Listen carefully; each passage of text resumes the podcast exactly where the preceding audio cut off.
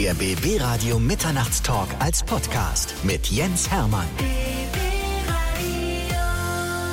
Ich will fast mal sagen, ein alter Bekannter ist wieder bei mir. Mark Forster, herzlich willkommen. Hallo, vielen Dank. Es ist ein bisschen her. Seit dem letzten Album Tapes sind zwei Jahre vergangen und jetzt müssen wir uns unbedingt mal wieder unterhalten, denn es ist eine Menge passiert seitdem. Ja, es ist, äh, ist ein bisschen was passiert, tatsächlich. Ja, schön wieder hier zu sein. Marc, lass uns über Liebe reden. Ah, du, deswegen habe ich mein Album so genannt, dass wir immer endlich über die Liebe reden können. Ich muss mal vorneweg sagen, apropos Liebe, ich habe dich äh, verschenkt und habe damit wirklich 1000 Pluspunkte gesammelt. Ich Oh. habe A, Karten für dein Konzert verschenkt Geil. und auch das Album Liebe in einem Paket. Geil. Und da kam so viel Liebe dafür zurück. Schön. Hast du von vornherein gewusst, was du damit auslöst mit diesem neuen Album? Na, ich freue mich natürlich, ähm, das zu hören. Ne? Also das war jetzt kein Marketing-Gag, dass, dass das Album Liebe ähm, heißt. Und ich weiß natürlich, dass so ein, so, ein, so ein Wort wie Liebe hat so eine hohe Jan Böhmermann und Roland Kaiser Gefahr irgendwie. Aber es ist natürlich, wenn man ein Album benennen soll, dann, dann setzt man ja auch eine Überschrift über die letzten zwei, drei Jahre, in denen das ähm, entstanden ist. Und ähm, ich schreibe immer Songs über, über mich und mein Leben und was bei mir gerade so passiert und was ich gerade so denke. Und da hat einfach Liebe gepasst. Wir reden gleich in, im Detail über das Album, aber ich muss zwischendurch mal die, weil du gerade Böhmermann ansprichst, mal die Frage einwerfen. Der hatet ja über diese deutschen Songpoeten, die wir haben. Ach, ich finde gar nicht, also da gab es diese eine, die- diese, ähm, diese eine Nummer gegen, gegen Max, aber die beiden haben sich, glaube ich, ja mittlerweile auch ganz gut angefreundet und so. Ich weiß nicht, ich bin, bin großer Fan von, von Jan Böhmermann und ich war ja mal ähm, ganz, ganz früh, als mich wirklich noch niemand kannte, mal in der, in der Sendung von, äh, von Jan. Da hat er irgendwie im dritten Programm Late Line, hieß das, glaube ich, wo man so anrufen konnte und so. Da durfte ich dann hin. Das war so mein einziger Fernsehtermin und so. Und äh, da bin ich, bin ich ihm bis heute dankbar und äh, bin, bin großer Fan und höre das immer gerne. Du bist fein damit. Und ich meine, was ich aber trotzdem nicht verstehe, deshalb muss ich das nochmal ansprechen. Er hat gesagt, dass die deutschen Texte keine Inhalte mehr haben und reimen dich oder ich schlag dich oder so. Aber ich finde, wenn man diese Songs mal analysiert, auch gerade deine Songs, da steckt so viel Potenzial drin. Das ist unglaublich. Klar, er hat ja auch nicht bei allem komplett Unrecht, ne, was er da sagt. Und so, so, wenn man so ein, so ein Stück macht, so ein Comedy-Ding oder so ein Kabarett oder satirisches Ding oder so, dann muss man das natürlich ein bisschen überspitzen und ist hier und da äh, auch ein bisschen unfair. Und das ist dann halt einfach so. Ich glaube, wenn man so in der Öffentlichkeit steht wie die ganzen, wie wir Deutschpoeten, wer auch immer wir alle so sind, dann muss man auch mal was einstecken können. Sagen, ach, alles nicht so schlimm. Haten die Leute bei dir bei den sozialen Netzwerken ab und zu mal und sagen, oh, kann man. Ja, ja, bestimmt. Also ich meine, die sozialen Netzwerke, das ist ja das, das Schöne daran, die meisten Leute, die einem ja folgen, sind einem ja wohlgesonnen. Die wollen ja irgendwie wissen, was so los ist und, und freuen sich so. Und natürlich gibt's da Leute, die da auch mal irgendwie irgendwas nicht so gut finden und so. Ist aber auch, auch vollkommen legitim. Ich finde ja ganz cool, dass ich ähm, manchmal so richtig aufrichtiges Feedback auch kriege von, von meinen Fans. Also die dann wirklich so, wo ich genau weiß, okay, die finden mich gut und die wollen jetzt nicht, wollen mir nichts Böses, aber die geben mir jetzt Feedback. So, ah ja, das, ich find's gut, aber es könnte noch bla bla bla, so, so, so Feedback kriege ich so. Und ich finde, wenn das so eine Entwicklung wäre in den sozialen Netzwerken, dass man, Das toll, dass es ein, ein richtiger, echter Austausch ist, dass es nicht nur entweder Hass oder Liebe ist, das, das wäre doch irgendwie geil. Nimmst du da was mit, wenn Fans dir sagen, also ich äh, könnte mir vorstellen, dass das so und so vielleicht noch ein bisschen besser wäre oder anders zumindest?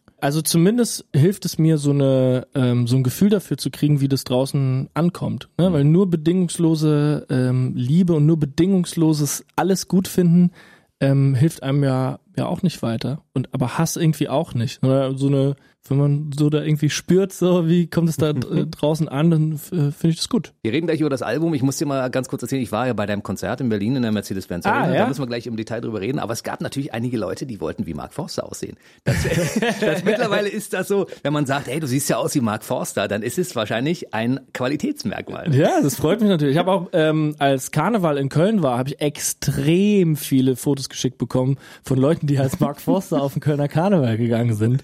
Das war nicht mein Plan. So, aber äh, es ist natürlich irgendwie cool. Also ich meine, was Besseres kann einem ja gar nicht passieren, wenn man so irgendwie so wie Udo Lindenberg oder so, wenn man sich einen Hut aufsetzt und eine Sonnenbrille und so und, und ein bisschen so redet, dann ist man Udo Lindenberg und wenn man irgendwie Quiekstimme hat und Brille und Cappy, dann ist man Mark Forster. Das ist doch auch cool. Ja, die sind die großen Bs, ne?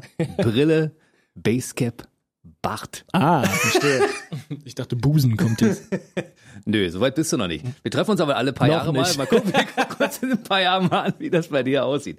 So, großes Konzert in der Mercedes-Benz Arena. Ich hatte einen perfekten Platz. Und ich muss ganz ehrlich sagen, um mit deinen Worten mal zu sprechen, ich war geflasht. Ach, das freut es war mich. echt ein großes Konzert. Ich meine, wir haben ja schon ein paar Sachen zusammen gemacht. Wir haben auch schon Konzerte mit BB Radio gespielt und so, Mhm. Ja. aber das war bis jetzt das Größte, was ich erlebt habe. Und ich glaube, vom Gefühl her, das hat dich auch geflasht, weil du standst vorne auf der Bühne und hast gesagt, es ist die fucking Mercedes-Benz Arena. also es hat dich beeindruckt, diese Kulisse, oder? Ja, total. Also es ist ja, das äh, war ja die ganze Tour war ja restlos ausverkauft. Die die größten Arenen, die es die es in Deutschland gibt. Und ich habe wirklich das letzte Jahr äh, 2018 kein einziges Konzert gespielt und mich nur vorbereitet für dieses Jahr 2019. Es hat ein Jahr gedauert, diese Show zu uns zu überlegen und ähm, wir waren mit 18 LKWs äh, unterwegs. Also wir waren die größte Show in Europa in, in diesem Jahr. Ich glaube, Lady Gaga hatte 14 oder so.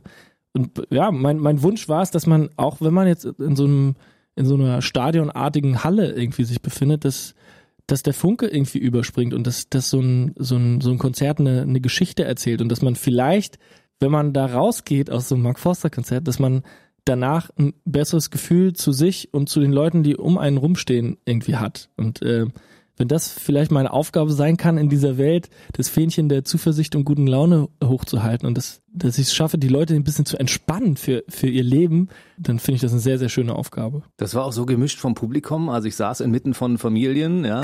Ich saß nur zwischen leuchtenden Augen. Ja. Das ist unfassbar, als es mit dieser Mittelbühne losging und der Vorhang da fiel und oh, dieser A Cappella-Teil am Anfang. Also für alle, die das noch nicht gesehen haben, es gibt noch ein paar Termine bis September, wo du unterwegs bist. noch ein bisschen unterwegs. Ja, holt euch ein paar Karten, das müsst ihr unbedingt erleben. Es ist unglaublich geil. Also Ja, vielen Dank. großartige Show. Ich gebe dir die 50 Euro dann gleich. 50, wir hatten 100. Ach so. Nee, nee. Also wir reden über das Album. Da sind so viele schöne Songs drauf. Also ich finde mich auch in so vielen Songs wieder. 194 Länder ist mein absoluter Favorite. Cool. Weil das spricht mir aus der Seele. Ja. Ich bin ja auch so ein unruhiger Typ, der immer die Welt bereisen muss und gucken, was da so los ist. Ne? Ja, freut mich, ja. Mag ich auch sehr, sehr gerne. Und ich wusste nicht, dass es 194 sind. Und mittlerweile die Zahl 194 Länder, das ist die Zahl der Länder, die es auf der Welt gibt, habe ich gegoogelt natürlich. Und ähm, als ich den Song geschrieben habe vor einem Jahr, waren es 194 und mittlerweile sind es 196. Es gab politische Entwicklungen. Ich weiß jetzt nicht, ob ich nochmal nachpressen kann, die CDs.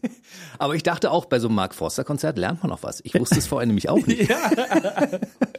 Dann, der Gag mit Sido war sehr gut. Du hast ja zwischendurch irgendwie gesagt, wir brauchen ein paar Stargäste und dann Ja. hast du äh, Michael Patrick Kelly angerufen, der gerade irgendwo in den USA gerade im Hotel war, gesagt hat, ich habe keine Zeit für dich. Ja, den habe ich leider geweckt, wegen Zeitverschiebung, das hatte ich nicht bedacht. Und dann hat er mich weggedrückt und dann habe ich halt Sido angerufen. Ja, und der wollte natürlich sofort mit dir, so ein Zufall, dass auf dem Album ein Song mit ihm drauf ist, ne? Ja, da haben wir, haben wir Glück gehabt tatsächlich. Und äh, auch ich habe auch äh, Glück gehabt, dass äh, dass die äh, dass die beiden jeden Abend rangegangen sind. Und, und sie werden auch wahrscheinlich in den nächsten Tourterminen immer rangehen, wenn Mark anruft. Ich hoffe es. Mark Forster als Comicfigur fand ich auch geil. Ja, Da gibt's so einen kleinen Forsti, ne? ja, wir haben eine kleine Geschichte erzählt ähm, über das ganze Konzert. Es ähm, gibt einen Animationsfilm. Wir haben einen eigenen Animationsfilm gedreht und ich äh, wusste nicht, wie aufwendig das ist, das äh, zu machen. Das spielt von einem guten Freund von mir, nämlich dem dem kleinen jungen Forsti. Der gute der, Freund. der die, der die Liebe sucht und ähm, und sie auf der ganzen Welt nicht findet und sogar auf den Mond fliegt, um um, um die Erde zu betrachten, um die Liebe irgendwo zu finden, ähm, bis er dann äh, checkt, dass dass die Liebe die ganze Zeit in ihm drin war und um ihn äh, herum ist und ähm, wenn man sie einfach nur verteilt und ähm, in die Welt rausbläst, dann kriegt man sie auch wieder zurück. Das hat er gelernt. Wie viel Persönliches von dir steckt in der Geschichte drin? Weil ich meine, der kleine Forsti wurde früher auch wegen seiner Brille mal verprügelt von größeren. Von den Fantas, ja, von Smudo und Michi. Ja, klar, also alles, was ich mache, hat unmittelbar was mit mir und meinem Leben zu tun. Jeder Song ist, ähm, ist aus meinem Leben, jede Geschichte auf, dem, auf der Bühne ist, ähm, bin ich und natürlich äh, hat auch Forsti was mit mir zu tun. Und deine Oma spielt auch mit. Meine polnische Oma spielt auch mit, meine Deine Babcia. Ja.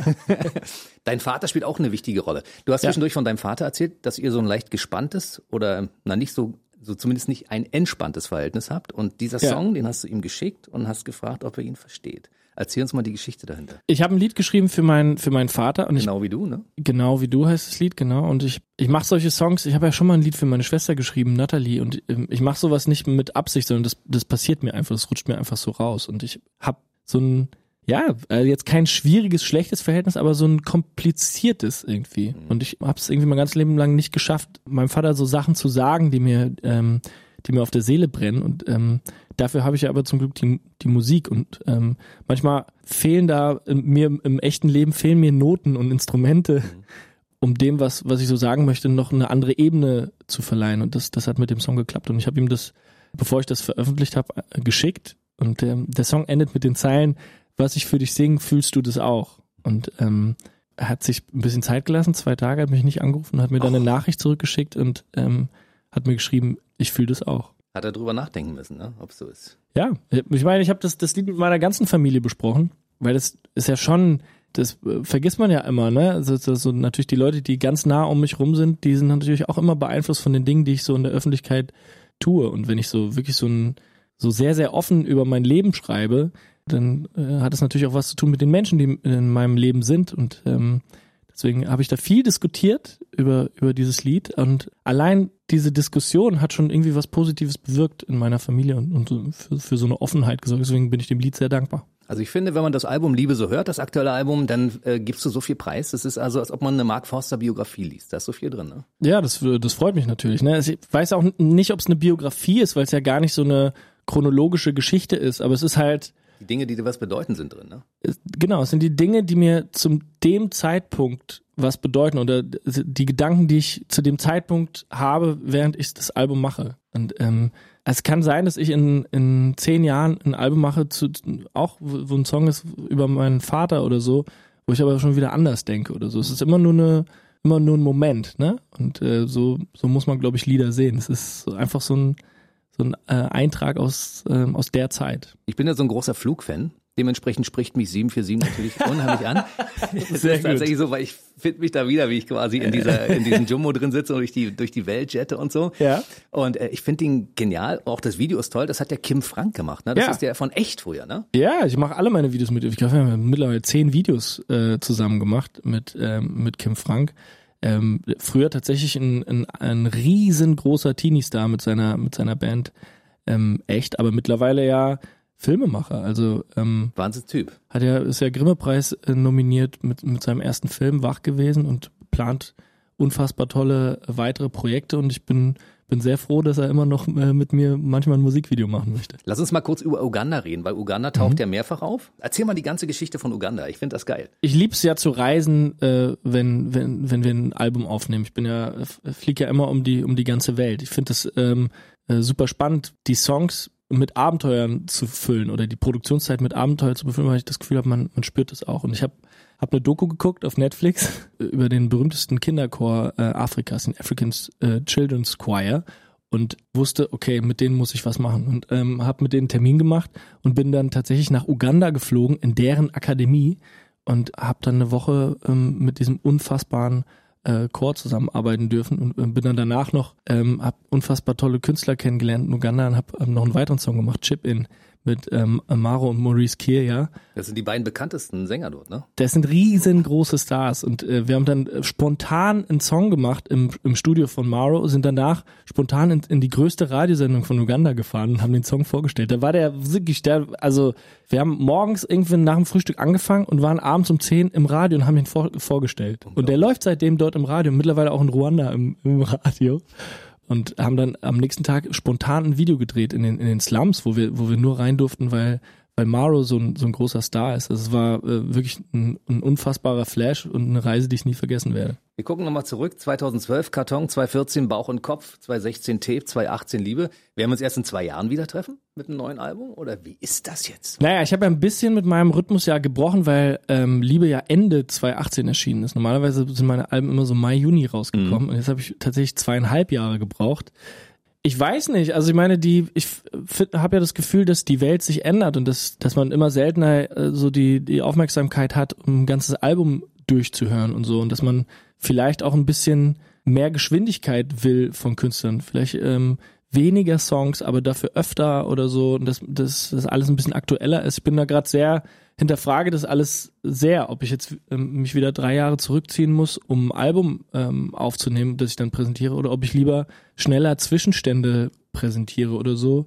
Das hinterfrage ich gerade, weil ich bin natürlich habe viel Output, ne? Ich, ich mag das gerne, Musik zu machen und zu schreiben und ich, ich könnte immer irgendwie eine, eine ganz neue Nummer zeigen und das hinterfrage ich gerade sehr, ich weiß es nicht. Also von mir aus darfst du gerne jeden Monat kommen.